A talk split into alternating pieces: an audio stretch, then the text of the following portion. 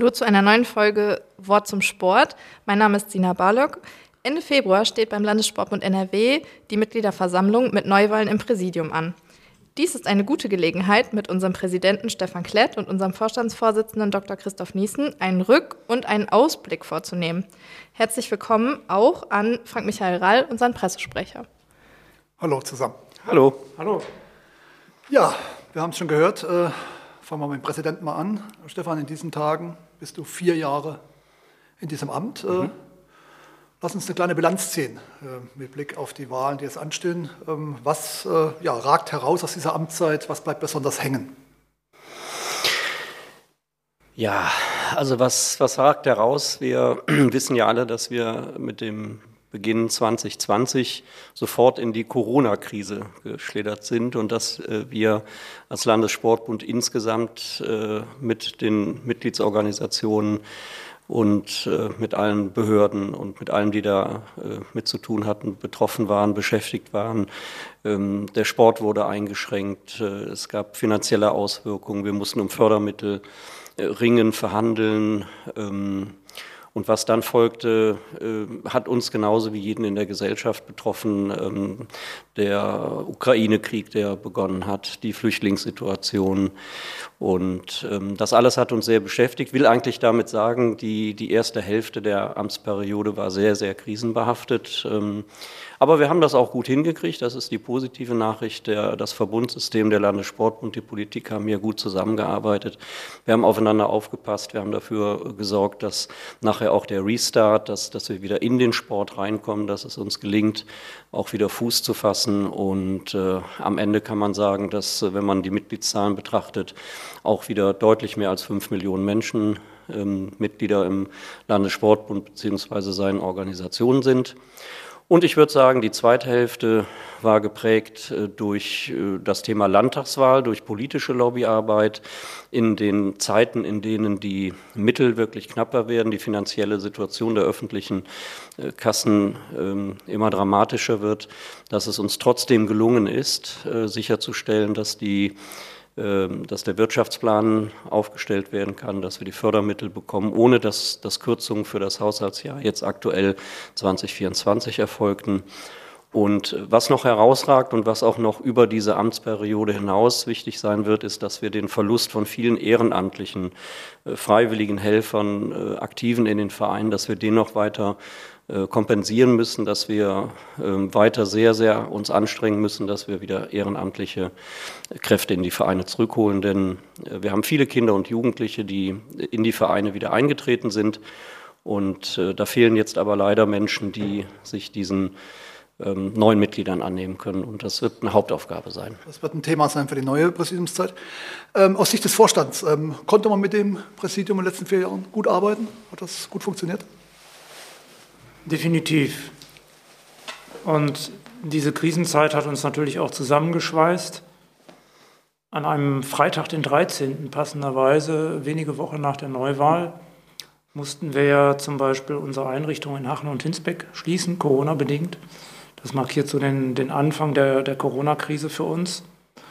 Und es war dann einfach schnelles Handeln gefragt. Ich denke, hier hat sich auch sehr bewährt, dass dieses Haus jetzt seit anderthalb Jahrzehnten einen hauptberuflichen Vorstand hat, der handlungsfähig ist. Und das war da täglich gefragt. Und das Präsidium hat sich in der Situation sehr zurückgenommen. Und äh, als es dann zum Beispiel im Umfeld der Landtagswahl darum ging, mit Politik ins Gespräch zu kommen, äh, ist das Präsidium dann wieder mehr nach vorne getreten. Also diese, dieser Rollen, diese unterschiedlichen Rollen, die dort wahrzunehmen sind, das funktioniert aus meiner Sicht mittlerweile sehr, sehr gut. Wie ist es, äh, das ist jetzt die natürlich auch wichtige Eigenwahrnehmung, wie ist äh, so das Gefühl, welches Feedback gibt es von unserer MIGIS-Organisation, für die wir ja im Grunde den Großteil der Arbeit auch leisten wollen? Also mein Eindruck ist, dass wir, ähm, dass es eine große Anerkennung dafür gibt, dass wir uns im Sinne des Verbundsystems für unsere Sportorganisation, aber insbesondere für die Sportvereine als Landessportbund stark einsetzen.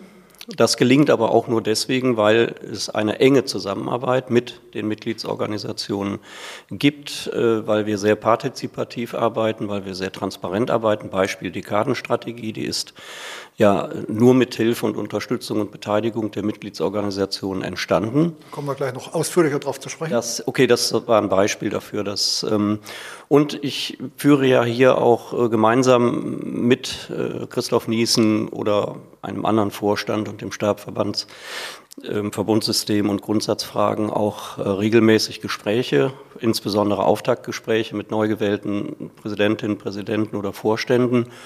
Und ich kann eigentlich sagen, dass das Feedback ähm, dort immer sehr positiv ist. Natürlich gibt es auch äh, Punkte, die in einzelnen Sportarten vielleicht auch ähm, kritisch gesehen werden und dann packen wir es an, dann gehen wir ran, dann versuchen wir die Dinge zu lösen im Sinne der Organisation. Aber das Feedback, das wir im Präsidium, auch aus den Rückmeldungen mit den Kolleginnen und Kollegen aus dem Präsidium und dem Vorstand und dem Stab erhalten, sind grundsätzlich sehr, sehr positiv. Ich denke, bei den Vereinen, um da vielleicht nochmal ergänzend darauf einzugehen, hat die Corona-Krise nochmal sehr, sehr deutlich gemacht, dass vieles, was Sportverbände tun, zu weit entfernt ist von dem, ähm, was Vereine brauchen. Und in der Corona-Krise selbst ist das ganz ausgezeichnet gelungen, sich auf diese Bedarfe einzustellen. Wie unter einem Brennglas ist deutlich geworden, wir müssen das, was wir hier an Arbeit leisten, wirklich auf die täglichen Bedürfnisse der Vereine ausrichten. Und das ist in der Corona-Krise sehr gut gelungen. Vereine brauchen nicht ständig seitenlange neue Konzepte von uns, in denen der Sport erklärt wird. Vereine brauchen Hilfe bei der Bewältigung ihrer täglichen Arbeit. Das war in der Corona-Krise zum Beispiel die Frage, wie gehe ich mit diesen undurchschaubaren Regeln der wöchentlich wechselnden Corona-Schutzverordnung um. Und dass wir es geschafft haben, in, in hoher Frequenz jeweils schnell zu erklären, was das konkret für einen Verein bedeutet, ob jetzt nur Getestete teilnehmen dürfen, man hat das ja alles schon wieder vergessen, ähm, was, was da äh, Sonntagabends auch noch in der Regel auf einen zukam, was dann ab Montagmorgens gelten sollte, das war eine Hilfe, die hat sofort gewirkt. Die hat sofort gewirkt, weil das Fragen waren, die die Vereine Montagmorgens berührt, waren, berührt haben. Und ich glaube, davon müssen wir und können wir eine Menge mitnehmen, jetzt für die kommenden Jahre immer wieder zu schauen, das, was wir hier machen, muss sich unmittelbar am Alltag der Vereine orientieren. Ähm, was sicherlich auch zur Bilanz gehört und äh, auch für die Planungssicherheit natürlich immer wichtig ist, ist eine Zielvereinbarung. Auch die ist in diese Amtszeit hineingefallen, nämlich vor ziemlich genau einem Jahr, die Zielvereinbarung 2023 bis 2027. Äh, Stefan, aus deiner Sicht, was ähm, ähm, ist dort wieder hinterlegt worden? Wie, wie funktioniert sie im Moment in der Praxis nach einem Jahr? Was kann man dazu sagen?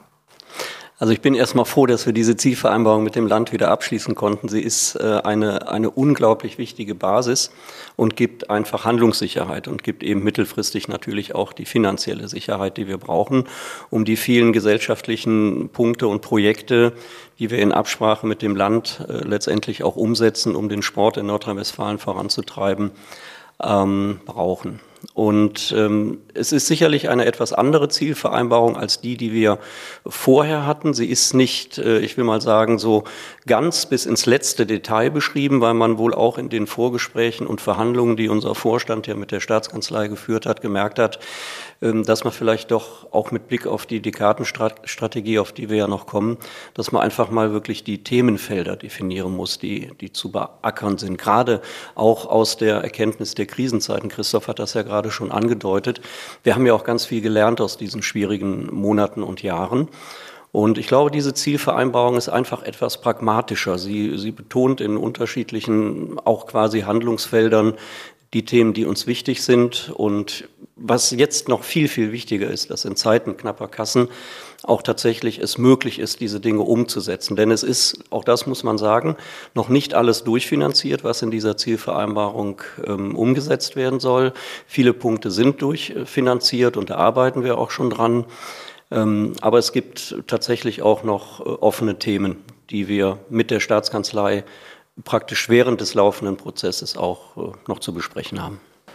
Also die Zielvereinbarung ist vor allen Dingen ein Bekenntnis zu einer sportpolitischen Partnerschaft zwischen dem Land und dem autonom agierenden Sport, hier eben vertreten durch den Landessportbund Nordrhein-Westfalen, und dokumentiert den Willen, Sportentwicklung in NRW gemeinsam zu gestalten. Das ist durchaus etwas Besonderes, das gibt es so nicht in jedem Bundesland. Und tatsächlich ist es so, dass wir eine frühere Zielvereinbarung, die wir hatten, ähm, sehr konkret gemacht haben, mit vielen Zahlen darin, also mit messbaren Zielen und dann jährlich darüber Bericht erstattet haben, wie viel Prozent denn jetzt bereits erreicht wurden. Und die Corona-Krise hat aber natürlich gezeigt, wenn eine Krisensituation kommt, dann werden solche Ziele möglicherweise auch pulverisiert. Und man ähm, kann sie eben nicht mehr erreichen. Und deswegen ist die jetzige Zielvereinbarung eben ohne solche Zielkataloge, die mit jeder Menge Zahlen gespickt sind, geschlossen worden. Das ist aber auch eine Schwäche, das muss man ganz deutlich sagen, denn in dieser krisenhaften Haushaltssituation, die jetzt im Jahr 2023 als Folge der ähm, globalen Krisen und als Nachläufkrise zur Pandemie entstanden ist, ist eben auch deutlich geworden, dass sie natürlich keine Garantie ist für den Sport. Dass wir im Jahr 2023, kurz nachdem wir eine solche Zielvereinbarung unterschrieben haben und ein halbes Jahr später, ähm, mit der Landesregierung um eine Förderung ringen müssen, die eigentlich fest zugesagt ist, zeigt, es ist ein politisches Bekenntnis, es ist eine politische Absichtserklärung, aber es ist eben keine Garantie für eine Sportförderung, wo wir uns jetzt vier Jahre zurücklehnen können, sondern wir müssen schon jedes Jahr neu dafür kämpfen, dass der Sport auskömmlich gefördert wird. Gut, dann kommen wir zu einem neuen Stichwort. Genau. Sie wurde gerade schon mal ein bisschen thematisiert, und zwar die äh, Dekadenstrategie. Das war ja am Anfang ein sehr abstrakter Begriff. Ähm, wo stehen wir denn gerade so damit? Und vor allen Dingen kann man vielleicht auch schon was äh, zu den Handlungsfeldern sagen. Gibt es da eine Gewichtung? Sind an einige Handlungsfelder schon ähm, so weit, ähm, dass man, dass man äh, drüber sprechen kann? Oder äh, wie ist da gerade so die Einschätzung? Welche Erwartungen und Hoffnungen stehen da gerade im Raum? Also zunächst mal ist ganz wichtig, sich klarzumachen, dass die Dekadenstrategie vor allen Dingen ein Instrument des Zusammenarbeitens ist zwischen den Sportverbänden, Sportfachverbänden, Stadt- und Kreissportbund und dem Landessportbund. Es ging darum, einmal in Gemeinschaft festzustellen, welche Themen bewegen uns und welche Themen hält die jeweilige Organisation für die Zukunft für wichtig. Das ist in dieser Strategie wie in einem Katalog festgehalten. Es ist nicht eine Unternehmensvision, die mit einer Zahl hinterlegt ist, dass wir in zehn Jahren einen bestimmten Umsatz machen wollen oder ähm, in einer bestimmten Form aussehen wollen oder bestimmte Produkte haben wollen, sondern es sind die Themen, die sich diesen 129 Mitgliedern des Landessportbundes stellen und die hier einfach mal aufgelistet worden sind. Und es ist ein Instrument, mit dem man jetzt in den kommenden Jahren eben, auf das man sich immer wieder stützen kann und was man gemeinsam in die Hand nimmt und sagt, was ist uns denn jetzt in den kommenden ein, zwei, drei Jahren aus diesem Katalog gemeinsam besonders wichtig? Das priorisieren, wir und da arbeiten wir dann daran.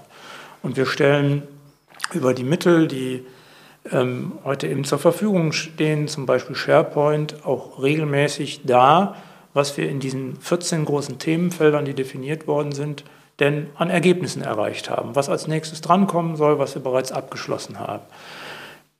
Insofern ist vielleicht der Begriff Strategie sogar etwas irreführend, denn es ist mehr eine, eine Arbeitsorientierung, die wir uns gemeinsam gegeben haben. Und wir kommen gut voran in ganz unterschiedlichem Tempo. Es ist nicht vorgeschrieben, dass das Handlungsfeld 1, 7 und 13 in gleicher Geschwindigkeit mit gleich vielen Projekten ähm, an gleichen Meilensteinen, Terminen ankommen müssen, sondern immer bestimmen die, die mitarbeiten, selbst, was ist jetzt wichtig, in welcher Zeit können wir das erreichen. Denn die Ressourcen, die personellen Ressourcen sind endlich. Das muss man sehen.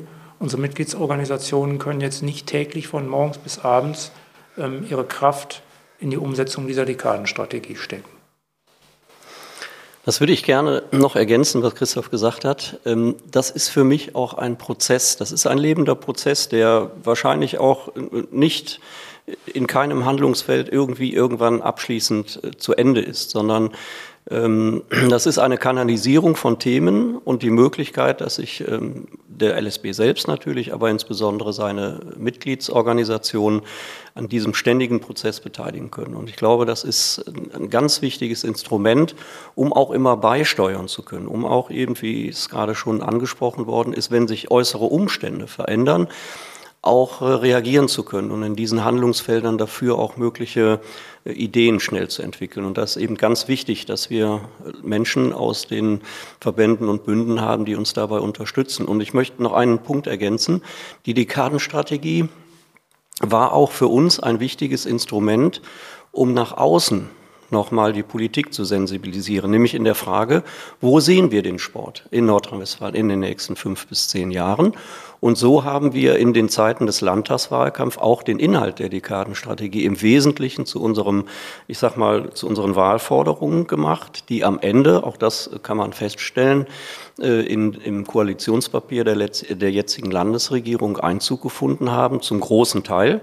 Die Frage der Umsetzung ist eine andere. Die Frage, ob es denn finanziert und, und tatsächlich erfolgt, äh, ist dann, wie gerade schon mal beschrieben, auch noch ein Stück weiter unsere Arbeit, das in Gang zu setzen. Aber es ist politisch angekommen, was wir hier als Organisation schwerpunktmäßig vorbereitet haben.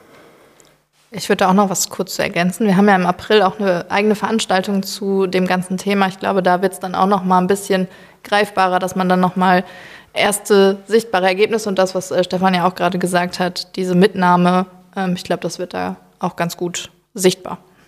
Genau. Die Dekadenstrategie ist ja ein dickes Ding, eine dicke Bibel sozusagen und äh, beschlossen Anfang 22. Und es macht absolut Sinn, jetzt nach zwei Jahren mal einen, einen Zwischenstopp zu machen und zu sagen, äh, was ist in den unterschiedlichen Handlungsfeldern schon erreicht, ähm, was hat gut funktioniert. Es geht ja dabei auch um Arbeitsformen. Wir befinden uns in einem dramatischen Wandel der Arbeitswelt insgesamt und das betrifft ja auch den Sport was Formate der Zusammenarbeit betrifft. Und es ist gut, dass in den Handlungsfeldern da auch ganz unterschiedlich gearbeitet wird. Ähm, die einen halt mehr digital aufgestellt, die anderen etwas mehr analog aufgestellt. Und auch dazu brauchen wir eine Bilanz, um zu sehen, was funktioniert gut für die unterschiedlichen Zielgruppen, wie können wir eine bestmögliche Mitarbeit gewährleisten. Das ist ja unsere Aufgabe, immer wieder auch Möglichkeiten zu schaffen. Die Menschen, die hier mit uns arbeiten, aus unserer Mitgliedsorganisation, tun das ehrenamtlich und auch die bezahlten Kräfte machen das zusätzlich zu der Arbeit, die sie in ihrer Organisation leisten müssen. Also es ist unsere Aufgabe, dafür gute Arbeitsbedingungen zu bieten. Also wer mit dem Thema zu tun hat, es ist also ein Pflichttermin Mitte April in Hachen bei dieser Tagung dabei zu sein. Ähm, das Thema haben wir, glaube ich, jetzt gehört, wird auf jeden Fall ein großer Bestandteil sein der nächsten äh, Amtsperiode. Aber bevor wir dahin kommen, vielleicht noch mal ganz kurz einen Schritt zurück. Kommen wir mal zur Lage noch mal kurz von Sportdeutschland, vom Sportland NRW, aber speziell jetzt vielleicht ähm, von Sportdeutschland. Ein großer, oder wir sind ja der größte Landessportbund, kann natürlich auch immer nur in einigen Bereichen so gut arbeiten, wie die Führung darüber, sprich beim DOSB unterwegs ist. Vielleicht jetzt äh, mit Blick auf Anfang 2024, wo stehen wir in Sportdeutschland?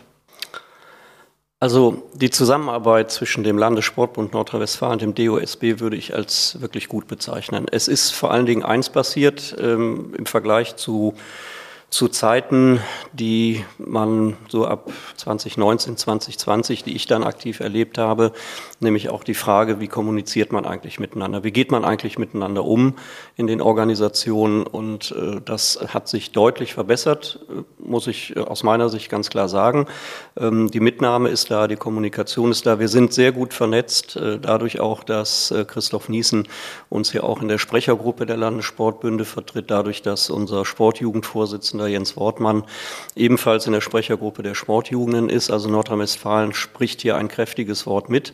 Und äh, wir haben ja sogar auch, ich sag mal, mit einer kleinen ja, Vertiefung der Zusammenarbeit mit dem Landessportbund Bayern noch einen zweiten starken Landessportbund, mit dem wir engen Austausch haben. Und da kann man schon auch in der Runde der Landessportbünde ähm, Impulse setzen, die sich dann auf den DOSB auswirken. Es gibt Ähm, allerdings aus meiner Sicht in der fachlichen und sachlichen äh, Ebene äh, zu den äh, Themen ähm, Leistungssport, zu den Themen Politikfähigkeit, zu den Themen Sportstätten, zu den Themen Fördermittel gibt es, glaube ich, viele Defizite die aber in meinen Augen nicht unbedingt äh, dem DOSB anzulasten sind, sondern eigentlich eher einer, ich sag mal, Politik, die in Berlin betrieben wird, die den Sport aus meiner Sicht ähm, hier nicht äh, angemessen wahrnimmt und unterstützt. Äh, auch hier versuchen wir natürlich über unsere Kanäle, über die, über die äh, Bundestagsgruppen, die aus Nordrhein-Westfalen kommen, Einfluss zu nehmen. Aber ich denke, hier kann Christoph äh, vielleicht noch ergänzen, denn es gibt wirklich ganz, ganz dicke Bretter zu bohren. Und da fehlt mir tatsächlich ein bisschen die Durchsetzungskraft unserer, unserer Dachorganisation. Äh, da würde ich mir mehr Power wünschen und da würde ich mir auch wünschen, dass man unsere Möglichkeiten, die wir als Landessportbünde haben, ähm, mit zu unterstützen, mit Druck zu machen, dass man die noch ein bisschen mehr an, in Anspruch nimmt. Denn ähm, da steckt noch mehr Kraft hinter, als manch einer vielleicht glaubt. Also der Sport läuft auf Bundesebene aus meiner Sicht derzeit bei vielen Themen hinterher. Die vor zwei Jahren neu angetretene Führung hat es geschafft, den Sport aus den Schlagzeilen rauszukriegen, aus den negativen Schlagzeilen, die lange Zeit produziert wurden. Das ist sehr gut. Ähm, die Form des Umgangs miteinander ist sportlich fair äh, und auch verlässlich.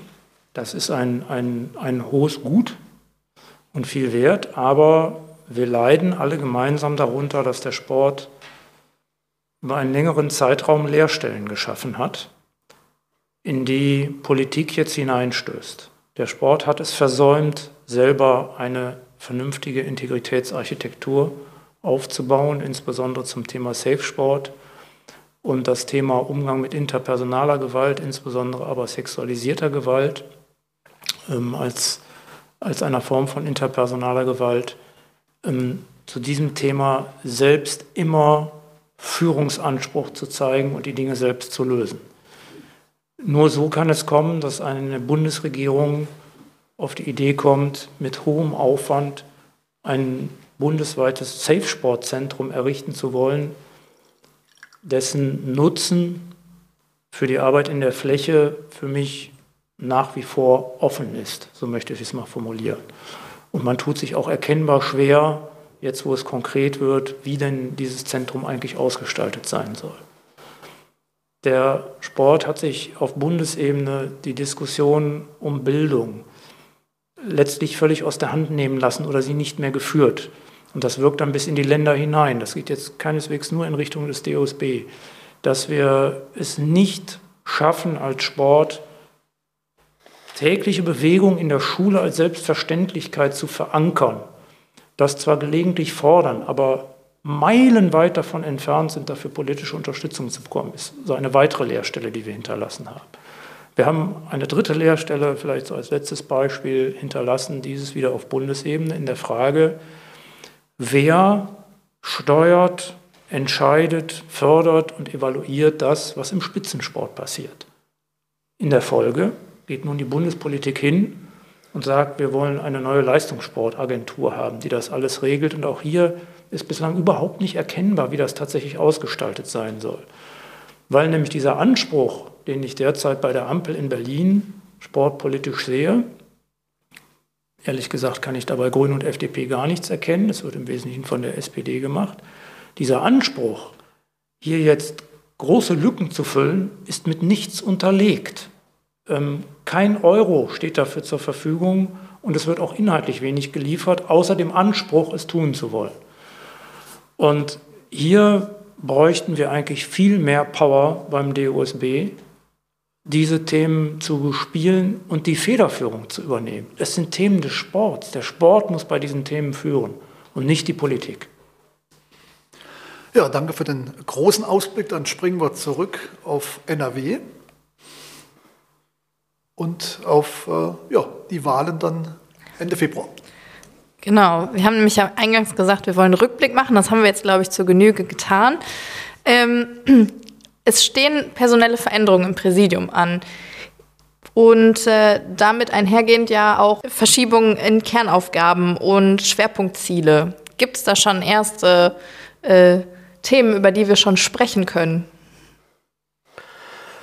Also ich glaube, wir werden keine elementaren Themenveränderungen erleben nach der Präsidiumswahl. Denn die Themen, die wir jetzt gerade alle besprochen haben, sind natürlich auch die Herausforderungen für die Zukunft. Selbstverständlich ist es so, dass ähm, neue Präsidiumsmitglieder, und die wird es allein aufgrund der Tatsache geben, dass eben drei Präsidiumsmitglieder erklärt haben, nicht mehr anzutreten. Selbstverständlich ist es so, dass jeder auch seinen persönlichen Impuls mit einbringt und seine persönlichen Stärken. Aber was wir sicherlich unverändert an der Stelle für die Zukunft und was mir persönlich einfach auch wichtig ist, dass wir insbesondere die Bedingungen für den Vereinssport und äh, die Verbände und die Bünde beständig halten, dass wir auch die Aufmerksamkeit und die Akzeptanz, die der Sport und vor allen Dingen die gemeinwohlorientierten Vereine haben müssen, dass wir die in Politik und Gesellschaft und Medien auf einem hohen Niveau halten und eben auch weiter stärken. Wir müssen dafür sorgen, dass das Ehrenamt weiter gefördert wird und äh, politisch stark verankert bleibt und wird. Das Verbundsystem des Landessportbundes und äh, seine Fachverbände und seine Stadt- und Kreissportbünde müssen weiter partnerschaftlich miteinander agieren und gute Bedingungen dafür auch vorfinden. Und ähm, ich finde, dieses Verbundsystem ist, ist so ein starkes Fund, das wir haben. Das muss schlicht und ergreifend auch für die Zukunft gelten. Und äh, dann haben wir heute schon über die Dekadenstrategie gesprochen. Hier ist es eben wichtig, dass wir die Dekadenstrategie, wir haben es gerade angesprochen, kontinuierlich wirklich auch mit Leben füllen und den neuen Bedingungen, die wir vielleicht dann erleben, äh, anpassen und realistisch gesetzte Ziele dann auch verfolgen. Und im Mittelpunkt äh, all unseres Handeln, auch das haben Christoph und ich, glaube ich, heute schon mehrfach gesagt, äh, muss der Vereinssport sein, müssen die Bedürfnisse der Vereine vor Ort sein. Aus Vorstandssicht blickst du optimistisch voraus? Absolut. Ich kann nur noch mal verweisen auf das, was wir auch im Rückblick gesagt haben. Wir haben ja sehr, sehr viel trotz schwieriger äußerer Umstände in den letzten vier Jahren erreicht. Also der Sport hat eigentlich seine ganze Stärke gezeigt in dieser Krisenzeit, dass er sehr krisenresistent ist. Wir haben viel gelernt, was ähm, digitale Aufstellung ähm, ausmacht, was wir jetzt mitnehmen können, gewinnbringend mitnehmen können. Und insofern blicke ich auf jeden Fall optimistisch nach vorne. Was wir leisten müssen, ist aus meiner Sicht eine Beschränkung auf Themen. Wir müssen uns fokussieren. Wir können nicht davon ausgehen, dass das Wachstum, was wir jetzt so in den letzten 10 bis 15 Jahren erlebt haben, dass sich das linear fortsetzt. Diese Krisenjahre markieren da schon einen Einschnitt und wir sind auf einem sehr guten Niveau an Sportförderung in NRW angekommen. Um das zu halten, ähm, wäre schon ein Erfolg und an der einen oder anderen Stelle noch auszubauen, aber es wird nicht linear immer weiter nach oben gehen. Und wir müssen eben auch aufpassen, dass wir den Sport an der Basis nicht mit zu vielen Themen überfrachten. Es geht erst einmal um Sporttreiben. Und all das, was politisch dann immer so aufgeladen wird auf das Pferd Sport, dass wir integrieren sollen, dass wir erziehen sollen, dass wir bilden sollen, ähm, dass wir Werte vermitteln sollen, dass wir die Gemeinschaft stärken sollen. Ja, vieles davon findet statt mit Sport, aber es geht erst einmal darum, dass die Vereine ihren Sport treiben können. Dass die Sportstunde stattfindet, dass der Wettkampf am Wochenende stattfinden kann, dass die Mannschaften zusammenkommen, dass das Ganze drumherum gut funktioniert. Und das bedeutet auch für uns hier im Haus nochmal zu schauen, muss wirklich jedes Thema bespielt werden. Aus meiner Sicht braucht es dafür auch keinen zusätzlichen komplizierten Strategieprozess, um sich vorzustellen, was ist denn bedeutend äh, in den kommenden Jahren. Wir erleben das alle wir müssen uns mit dem Thema Klima, Umwelt, Nachhaltigkeit beschäftigen. Draußen ist es heiß im Sommer, so heiß mittlerweile über Wochen, dass draußen manche Sportausübung nicht mehr möglich ist. Da kann Samstagnachmittags um drei oder vier kann man mit gutem Gewissen eine Jugendmannschaft nicht mehr draußen spielen lassen. Da müssen wir umdenken. Das muss neu organisiert werden. Da müssen wir mit umgehen. Gleichzeitig müssen wir einen Beitrag dazu leisten. Wir sind ein Riesenteil dieser Gesellschaft daran zu arbeiten, dass es eben nicht schlimmer wird. Dass wir dazu beitragen, den CO2-Abdruck des Sports zu verringern. Also dieses Thema liegt auf der Hand und wir müssen da viel reingeben und dann können wir in andere Themen weniger reingeben.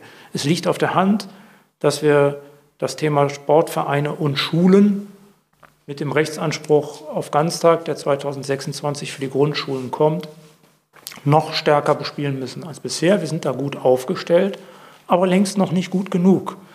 Wir müssen das Ziel haben, dass in jeder Schule ein Verein beteiligt ist, weil wir ansonsten nicht mehr in ausreichender Zahl und ausreichendem Umfang an die Kinder herankommen werden, an die Kinder interessieren können, die Kinder begeistern können für das im Verein, was im Verein passiert.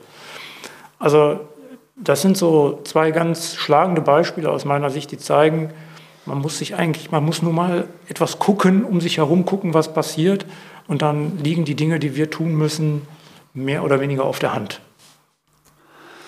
Ich würde noch einen Satz ergänzen, weil das Schlusswort für dich. Das, das, das, das, treibt uns natürlich gleichermaßen um. Und wir müssen vor allen Dingen auch darauf achten, dass ich, ich sag mal so, dass der Flow, den wir erlebt haben, trotz also und vielleicht wegen der Krisenzeiten, dass wir schon gespürt haben, Politik und Gesellschaft haben gemerkt, welche Rolle Sportvereine doch tatsächlich spielen. Wie wichtig die, wir sagen ja immer gerne dazu, soziale Ankerpunkte tatsächlich für Kinder und Jugendliche waren, weil man eben gemerkt hat, wenn es die nicht mehr gibt, dann geht da ganz schön was schief. Dann werden Kinder nicht nur ungesünder, dann werden Kinder nicht nur dicker, dann werden Kinder auch frustrierter und sie kriegen psychische Probleme, physische Probleme. Und wir müssen dafür sorgen, dass diese Erkenntnis aus den Krisen, ich sage bewusst aus den Krisen, denn auch Kriege machen was psychisch mit, mit Kindern und Jugendlichen, dass, dass der Erfolg den Sportvereine ganz unbewusst dagegen steuern, weil sie eben da sind, weil da Gemeinschaft ist, weil da Bewegung ist, weil da Zufriedenheit ist, weil da Teambuilding ist. Alles, alles Werte, die auch für die nächste Generation so wichtig sind, dass wir diesen Flow in der Gesellschaft aufrechterhalten. Damit meine ich auch Politik, damit meine ich auch Fördermittel, damit meine ich Akzeptanz. Und wenn uns das gelingt in den nächsten Jahren, dann haben wir eine ganz, ganz wichtige Grundlage, um all das, was auch gerade Christoph gesagt hat, platzieren zu können. Dann halten wir gemeinsam fest, es gibt auch für das neue Präsidium viel zu tun. Wir sagen besten Dank, Stefan Klett, Christoph Niesen und äh, bis zum nächsten Mal bei Wort zum Sport.